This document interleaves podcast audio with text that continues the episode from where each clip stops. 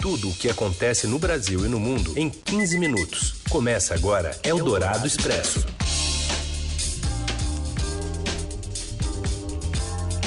Olá, seja bem-vindo, bem-vinda. Começamos aqui uma nova edição do Eldorado Expresso, um noticiário que reúne as notícias mais importantes do dia na hora do seu almoço. E primeiro você acompanha a gente ao vivo pelo rádio no FM 107,3 da Eldorado. Já já acabando o programa, vira podcast e aí você pode ouvir em qualquer plataforma na hora em que quiser. Eu sou a Carolina Ercolim, comigo Raíssen Abac e lembrando que a gente também faz uma edição do Eldorado Expresso na TV Estadão, se você quiser conferir um pouquinho antes deste noticiário ir ao ar, ele também está disponível nos canais do YouTube. Hoje, sexta-feira, dia 29 de maio, e esses são os destaques. Jair Bolsonaro adota um discurso mais cauteloso em relação ao STF, um dia depois de ameaçar não cumprir decisões que considera absurdas. O governo paulista cede às pressões de prefeitos da região metropolitana de São Paulo e permite maior flexibilização da quarentena. E ainda o tombo de 1,5% na economia no começo da pandemia e as redes sociais na mira de autoridades no Brasil e nos Estados Unidos. É o Dourado Expresso. Tudo o que acontece no Brasil e no mundo em 15 minutos. Hoje o presidente Bolsonaro adotou um tom mais ameno, um dia após desafiar a corte, né, a Suprema Corte do país, ao afirmar que não toleraria mais decisões monocráticas dos ministros, dos ministros do tribunal. O Matheus Vargas, de Brasília, tem detalhes. Boa tarde, Carol e Heisen. Um dia após ameaçar descumprir ordens do Supremo Tribunal Federal, o presidente Jair Bolsonaro adotou o tom mais cauteloso nesta sexta-feira, ao tratar das decisões da corte. Ao ser abordado por um apoiador em frente ao Palácio da Alvorada, que reclamava do governador do Pará, Helder Barbalho, Bolsonaro respondeu com outra pergunta. Vamos lá, coloca no meu lugar. Passa por cima do Supremo em uma referência ao entendimento do tribunal de que estados e municípios têm autonomia para decretar medidas de distanciamento social contra o avanço do novo coronavírus. A declaração ocorre após Bolsonaro desafiar a corte ao dizer que não toleraria mais decisões monocráticas de ministros. A ameaça foi uma reação a uma operação da Polícia Federal que fechou o cerco contra o chamado Gabinete do Ódio, que ocorreu por autorização do ministro Alexandre de Moraes, que comanda no Supremo inquéritos sobre fake news. Após a declaração de Bolsonaro sobre o Supremo, o mesmo apoiador que reclamava de Helder afirmou que queria uma atenção da Polícia Federal para retirar o governador do estado. O PF está sempre pronto para dar força para quem tiver aí suspeito.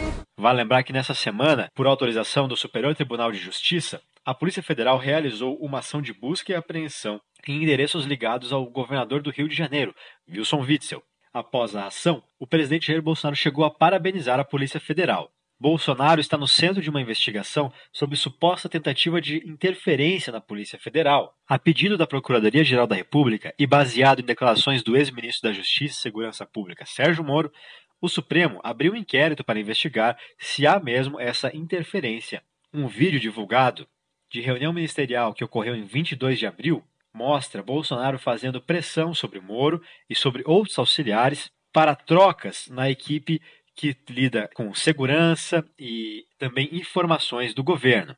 Bolsonaro nega que seja uma tentativa de interferir na PF. Ele afirma que só pedia mudanças na equipe que cuida de sua segurança pessoal, área que está sob guarda-chuva do Gabinete de Segurança Institucional. E durante transmissão ao vivo por uma rede social, Jair Bolsonaro afirmou que o atual Procurador-Geral da República, Augusto Aras, pode ser um nome forte para assumir uma vaga no Supremo Tribunal Federal. Só que para isso, segundo o presidente, seria preciso que uma terceira vaga fosse aberta.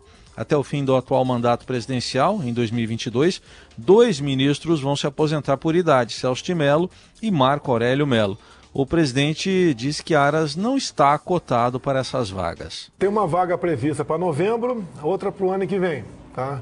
O senhor Augusto Aras, nessas duas vagas, nessas duas vagas, deixe bem claro, é, não está previsto o nome dele. Eu costumo dizer que eu tenho três nomes, que não vou revelar, que eu namoro para indicar para o Supremo Tribunal Federal. Um vai ser evangélico. É um compromisso que eu tenho com a bancada evangélica. Sobre essa, o Augusto Aras, se aparecer uma terceira vaga, eu espero que ninguém ali desapareça, né? Mas Augusto Aras entra fortemente na terceira vaga.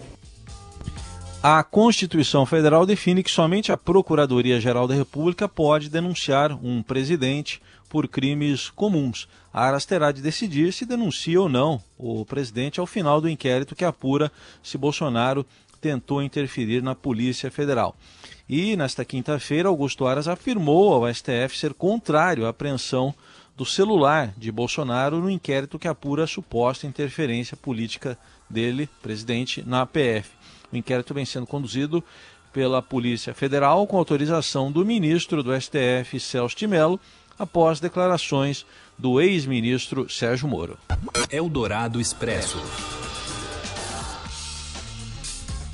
Após a operação contra aliados bolsonaristas, o Congresso pode aprovar um projeto que prevê multar redes sociais. Vinícius Valfré Tema de um inquérito no Supremo Tribunal Federal, a disseminação de fake news e a utilização dos chamados robôs nas redes sociais poderão resultar em multas ao Twitter, Facebook e Google. Um projeto que prevê responsabilizar as empresas, não só os usuários, deve ser votado na próxima terça-feira pelo Senado. A medida tem o apoio do presidente da Câmara, Rodrigo Maia, mas enfrenta resistência das empresas e entre aliados do presidente Jair Bolsonaro, foco das investigações do STF. O avanço do projeto acontece na esteira da operação de quarta-feira, que apreendeu documentos, celulares e computadores em endereços ligados a empresários, blogueiros e youtubers apoiadores do governo. Eles são suspeitos de integrar uma rede de ataques a ministros da Suprema Corte e seus familiares e também de disseminar notícias falsas para atingir instituições. A proposta encontra resistência nas empresas de tecnologia. Um dos receios é que elas sejam obrigadas a regredir a um cenário pré-marco civil da internet, quando removiam conteúdos problemáticos após notificações. Há também queixas sobre a falta de um debate amplo com a sociedade sobre os textos em tramitação e sobre possíveis riscos à liberdade de expressão.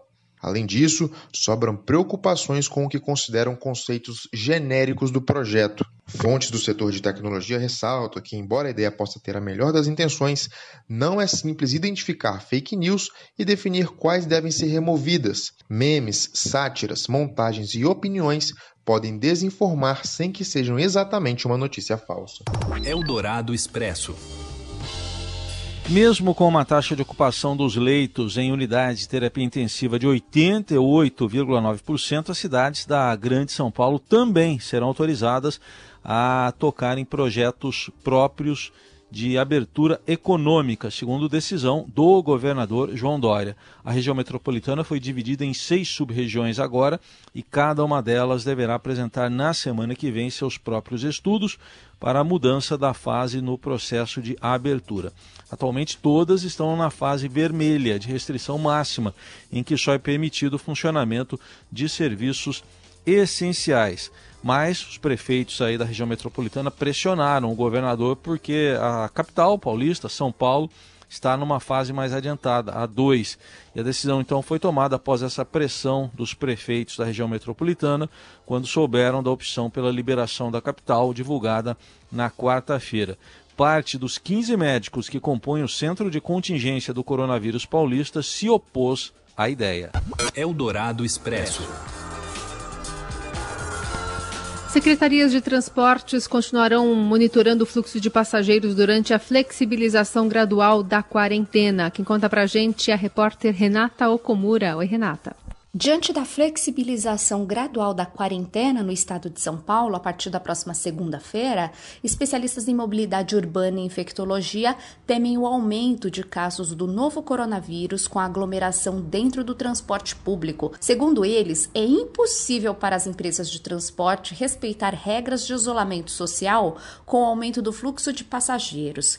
Ontem, o prefeito de São Paulo, Bruno Covas, evitou dar um prazo para a retomada das atividades. O município começa a receber na próxima segunda-feira propostas de protocolos de cada um dos setores e só depois de análises das áreas de desenvolvimento econômico e saúde haverá a liberação ou não. São Paulo está na fase 2 laranja, que permite a reabertura com restrições de shopping centers, lojas de rua, atividades imobiliárias, concessionárias e também escritórios. E para se precaver e amenizar os impactos no transporte público, a Prefeitura de São Paulo pediu às empresas de ônibus que disponibilizem mais 2 mil veículos para quando a retomada for autorizada. A Secretaria dos Transportes Metropolitanos do Estado de São Paulo afirma que continuará monitorando o fluxo de passageiros e ajustando a frota. Especialistas em mobilidade urbana e infectologia estão receosos. Para o engenheiro Ayrton Brasiliense Pires, presidente da Associação Nacional de Transportes Públicos, ele disse que se pensarmos no distanciamento social dentro do transporte público, é quase impossível ser praticado. Não há frota suficiente para atender às condições de segurança determinadas pela saúde para prevenir contra o novo coronavírus. Também especialista já na área de infectologia, Lauro Ferreira Pinto, neto da Sociedade Brasileira de Infectologia e professor da Santa Casa de Vitória, disse que o uso do transporte público com a retomada das atividades será o maior desafio para o Brasil. Em São Paulo, segundo ele, é comum aglomerações no horário de pico, o que pode agravar a transmissão da Covid-19. E ele ainda dá algumas dicas para as pessoas utilizarem a máscara com segurança dentro do transporte público. O infectologista disse que quanto mais tempo a pessoa falar, mais perde o fator protetor da máscara. Ele disse que é importante usar máscaras de algodão com duas ou três camadas. A pessoa não pode tocar na frente da máscara para não contaminar a mão e na hora de retirar deve sempre pegar pelas tiras. E em média a pessoa pode ficar com a máscara por 3, 4 horas e a pessoa pode sentir a umidade. Se ficar fora de casa por 12 horas, deve ter entre duas e três máscaras a mais. Lembrando sempre que as máscaras devem ser lavadas com água e sabão, e alguns especialistas recomendam ainda que sejam deixadas de molho em água sanitária por 30 minutos antes da lavagem. O estado de São Paulo errou ao não adotar o lockdown, bloqueio total no início da pandemia do novo coronavírus e agora está num beco sem saída e dependendo da sorte para conter a doença. Essa é a avaliação do biólogo e colunista do Estadão Fernando Rainar ao comentar a quarentena diferenciada por região que será adotada a partir de 1 de junho. Em entrevista à Rádio Dourado, ele disse que o governo paulista não seguiu padrões que deram certo em outros países, cedeu a pressões econômicas e agora lança um plano de reabertura gradual totalmente às escuras. São Paulo ficou num beco sem saída. Entendeu?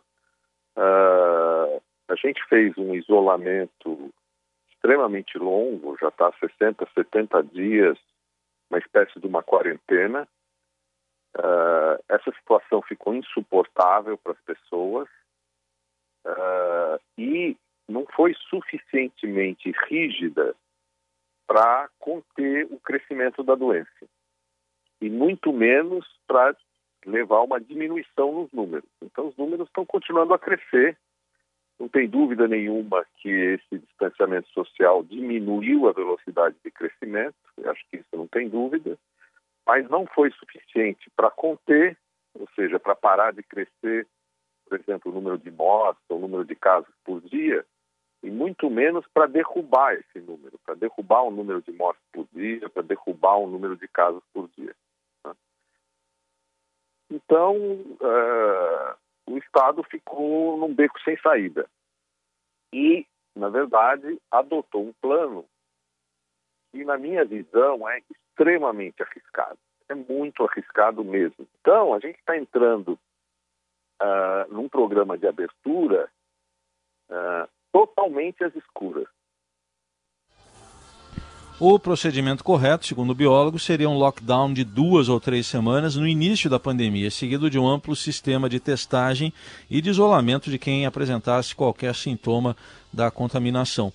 Para Rainar, se o número de casos e de mortes pela doença aumentar, o Estado terá de adotar o lockdown em um momento em que as pessoas já não respeitam mais as medidas de isolamento. Se a gente tiver sorte e a pandemia não estiver crescendo muito hoje, é uma coisa que a gente não sabe, porque não mede, tá? mas vamos supor que a gente tenha sorte e ela não está crescendo. Está crescendo muito lentamente. Aí o que, que vai acontecer? Vai ser normal, vai crescer um pouco, a gente aumenta os números de leitos e tal, e tudo bem. Agora, se esse relaxamento levar a um crescimento grande do vírus, tá certo? Uh, e um espalhamento do vírus, a gente só vai ver isso, a gente só vai levar um susto daqui a duas, três semanas. Mas também pode acontecer de a gente ter um pico daqui a um mês ou dois meses, entendeu? Se só 1% da população está infectado, em São Paulo, nos bairros mais infectados está em 5%, quer dizer que para chegar em 20 pode aumentar quatro vezes, certo? Em cidades no norte do Brasil que já tem 20%. Então, por que, que São Paulo não pode chegar a 20? Aí, quando chegar a 20, aí vai ser uma tragédia de um tamanho tal que você vai, vai ter, vamos dizer, a moral para fazer um lockdown mesmo. A população vai entender, o governo vai entender, e a hora que colapsar tudo, uh, que é o pior cenário, aí você implanta o lockdown. O biólogo Fernando Rainá aponta como um erro o parâmetro que leva em conta os números diários de casos confirmados e de morte. Ele ressalta que esses dados se referem à situação de um mês atrás e não servem para um diagnóstico do presente. Seu dinheiro em ação. Os destaques da Bolsa, com Vitor Aguiar. Tudo bem, Vitor? Boa tarde. Oi, Carol. Boa tarde. Boa tarde, Heisen. Boa tarde, ouvintes. Boa tarde. Tudo bem? Tudo bem. É, como é que você traz para a gente esses dados da Bolsa, do dólar? O que está oscilando mais hoje? Olha, a, a Bolsa está oscilando mais, mas os dois estão oscilando no sentido de trazer pressão aqui ao mercado brasileiro. Né? A gente vê que desde a abertura, tanto a Bolsa quanto o dólar, eles estão com um comportamento mais cauteloso. Esse início de tarde, Bovespa vai caindo 1,3% aos 85.822 pontos. Apesar dessa queda na sexta-feira, o índice deve fechar o mês de maio com um saldo positivo. Quando a gente olha para o dólar, o dólar à vista agora está subindo 0,6%, está voltando ao nível de R$ 5,41. Portanto, né, ele se distanciou ali daquele alívio, né, o dólar chegou a ficar abaixo de 5,30 eh, essa semana, mas ainda assim também continua mais distante dos R$ reais que a gente tinha ali há 15 dias. Bom, Vitor, ainda tem também as tensões entre Estados Unidos e a China e a nossa economia caindo aqui, né? Pois é, o noticiário como um todo ele está trazendo pressão aqui para os ativos domésticos, né? E o noticiário externo e o, o local. Quando a gente olha lá para fora, dá para ver que os investidores como um todo no mundo eles estão mais cautelosos. Por quê? Porque o presidente dos Estados Unidos, o Donald Trump, ele anunciou uma coletiva para falar sobre a China. Essa coletiva não tem horário, não foi dado aí maiores detalhes a respeito do que, que ele vai dizer. Todo mundo imagina que ele vai anunciar algum tipo de medida econômica contra a China, mas é tudo ali no campo da especulação por enquanto, e claro, né, que incerteza gera um tom mais defensivo nas bolsas. É, do lado interno, teve o dado do PIB, né? O PIB do primeiro trimestre foi divulgado hoje de manhã pelo IBGE, uma queda de 1,5% no PIB do primeiro trimestre em relação ao quarto trimestre de 2019 era um resultado que já era esperado aí pelo mercado, pelos analistas, todo mundo previa aí uma queda, mas é claro, né, que esse dado ele é desanimador, por quê? Porque o primeiro trimestre ele ainda não teve né, todo o impacto do coronavírus, foi só ali as últimas semanas do primeiro trimestre que já tiveram ali um efeito um pouco mais sensível da pandemia. Então, a tendência é que daqui para frente as quedas na economia sejam ainda mais intensas, o que é claro que não é uma notícia animadora nem para o mercado e nem para ninguém, né? Todo mundo aqui muito preocupado com o que vai acontecer com a economia e com a saúde pública aqui no Brasil. Claro que isso é uma notícia negativa para os investimentos. Muito bem, seguimos acompanhando. Vitor, obrigada pela participação. Bom fim de semana. Bom fim de semana a todos, gente. Muito obrigado. Segunda-feira estamos de volta. Tchau, tchau. Um abraço. Você ouve Eldorado Expresso. De volta com o Eldorado Expresso e as notícias mais importantes desta sexta-feira. Continuando nos Estados Unidos, o Twitter limitou a visualização de mais uma publicação do presidente americano, Donald Trump, no mais novo capítulo das crescentes tensões né, entre a rede social e a Casa Branca. Isso ocorre um dia após o presidente assinar uma ordem executiva para regular as redes sociais. Na mensagem marcada pela rede social, Trump comenta as manifestações violentas em Minneapolis após a morte de um homem negro por um policial branco. O presidente ameaça usar o exército contra os manifestantes e diz que quando os saques começarem, o tiroteio vai começar. O Twitter considerou a publicação é, uma violação às regras da rede sobre enaltecimento à violência. E sobre os protestos lá em Minneapolis, eles chegaram ao terceiro dia é, foi uma noite de distúrbios nessa madrugada. Alguns grupos invadiram uma delegacia, incendiaram os carros, imóveis e ainda registros de saques. Os protestos se tornaram violentos em resposta à morte de um homem, o George Floyd, sob custódia da polícia. Um vídeo com a abordagem mostra o policial branco ajoelhado no pescoço de George, que se queixava de falta de ar. Nesta sexta-feira, policiais da rede de televisão, aliás, jornalistas da rede de televisão americana CNN, foram presos enquanto trabalhavam na cobertura. O repórter que estava à frente da condução dos trabalhos era negro. Omar Jimenez foi solto horas depois, mas a polícia ainda não explicou o motivo da prisão. Eldorado Expresso. E agora a gente destaca para você o corajoso trabalho das doulas com as gestantes durante essa pandemia do coronavírus. Acompanhe com a Camila Tulinski. Hoje eu conto a história das doulas em trabalho de parto, né, durante a pandemia do novo coronavírus. Acho que era uma história que precisava ser contada, né?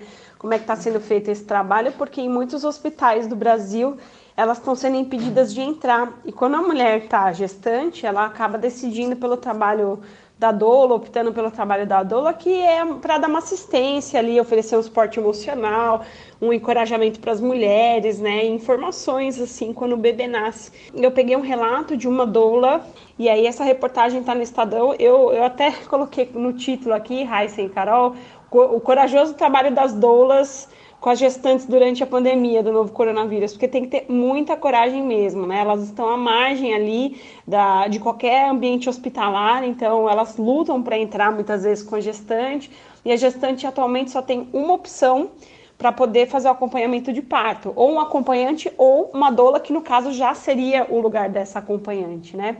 É muito bacana que eu tenho a história da Paulina Riquelme, né? Ela é doula já há alguns anos e ela falando que está sendo um desafio enorme, né, para ela poder conciliar esse trabalho de doula e até mesmo assim correndo o risco de contaminação também. Elas têm tentado assim adotar essas, essas condutas, né, de muitas vezes estar à disposição dessa gestante e conseguir entrar no hospital para dar sequência a esse trabalho que é feito desde o pré-natal, né? E aí, de quebra, eu já conto a história de um parto domiciliar foi da Giovana Balog, ela tem 38 anos, ela é jornalista, ela é, teve a terceira gestação, mas não é por causa do coronavírus que ela disse, ah, vou ter o filho em casa. Não, ela já estava se planejando para esse momento, né? E, e, acabou agora com a pandemia do coronavírus, ela isso foi ficando cada vez mais o desejo de ter a filha em casa se tornou mais intenso. Ela contou com o trabalho de duas enfermeiras obstetras, ela tinha uma médica que ela chama de médica backup, caso ocorresse alguma intercorrência ali no meio do parto, precisasse de anestesia e tudo mais, ela poderia ir para a Santa Casa de Mogi das Cruzes, aí é a terra do, do Raíssen Abac, onde eles, ela vive com o marido e os três filhos agora, né? E foi uma história muito linda de ser contada. Então, para os nossos ouvintes e leitores que quiserem acompanhar esse corajoso trabalho das doulas durante a pandemia do coronavírus, eu convido todo mundo a ler está no jornal impresso e também no portal estadão.com.br. Espero que todos aí estejam bem fiquem em casa, tá bom? Até uma próxima. Eldorado Expresso.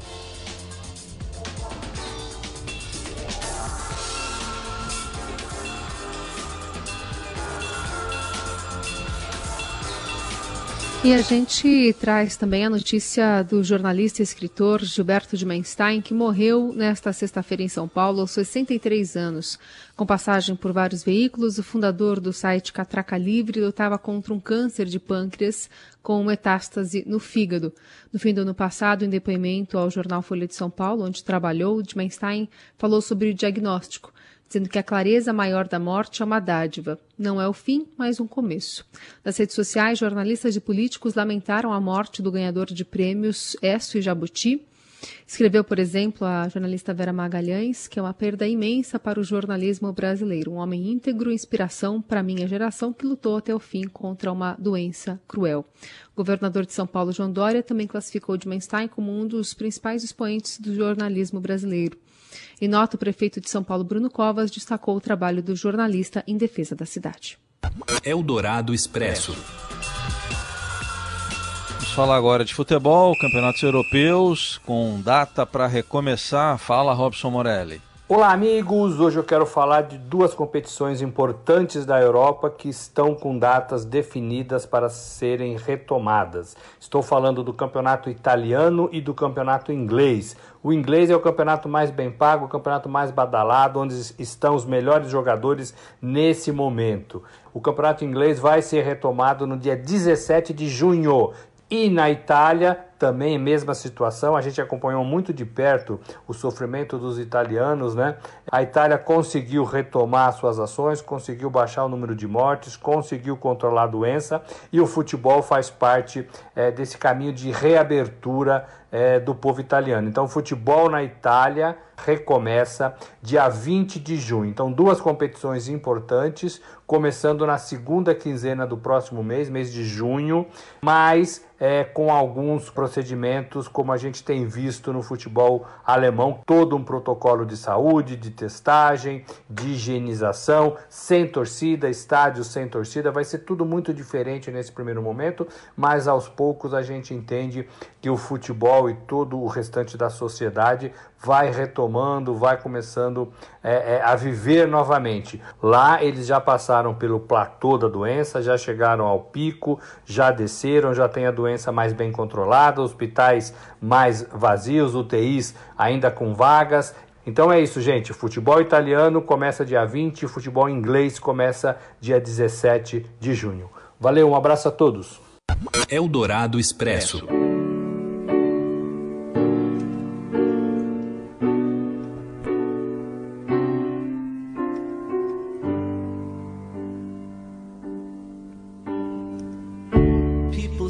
Got it made. Don't they know we're so afraid?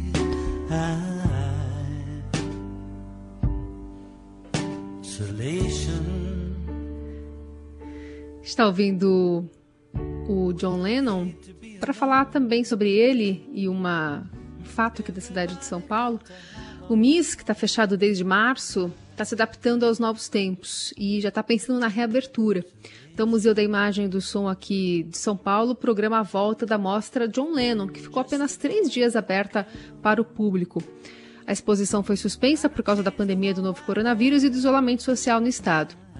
Intitulada como John Lennon em Nova York por Bob Gruen, a música, a mostra, aliás, é uma grande comemoração aos 80 anos de nascimento e 40 anos de legado do ex-Beatles e um dos maiores músicos da história. Essa exposição exibe imagens do fotógrafo Bob Gruen, que acompanhou o dia a dia de Lennon em Nova York. Ele é um dos maiores fotógrafos da cena rock and roll mundial ainda em atividade. De John Lennon a Johnny Hutton, de Muddy Waters aos Rolling Stones, de Elvis a Madonna, de Bob Dylan a Bob Marley, de Tina Turner a Debbie Harry. Enfim, capturou a cena musical durante mais de 40 anos em fotografias que se tornaram reconhecidas mundialmente.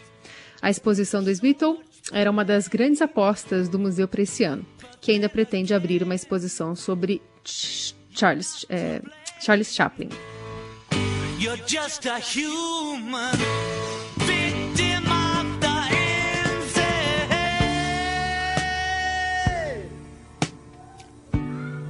E com Isolation a gente vai terminando aqui este Jornal Dourado este Eldorado Expresso. O Jornal Dourado você acompanha todos os dias na Rádio Dourado. Para conversar conosco, você sabe, nas redes sociais a hashtag é Eldorado Expresso.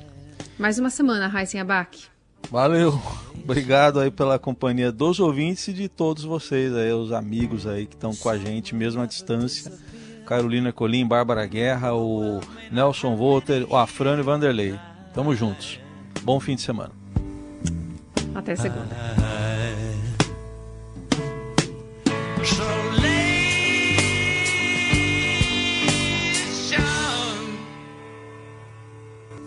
Você ouviu Eldorado Expresso tudo o que acontece no Brasil e no mundo em 15 minutos.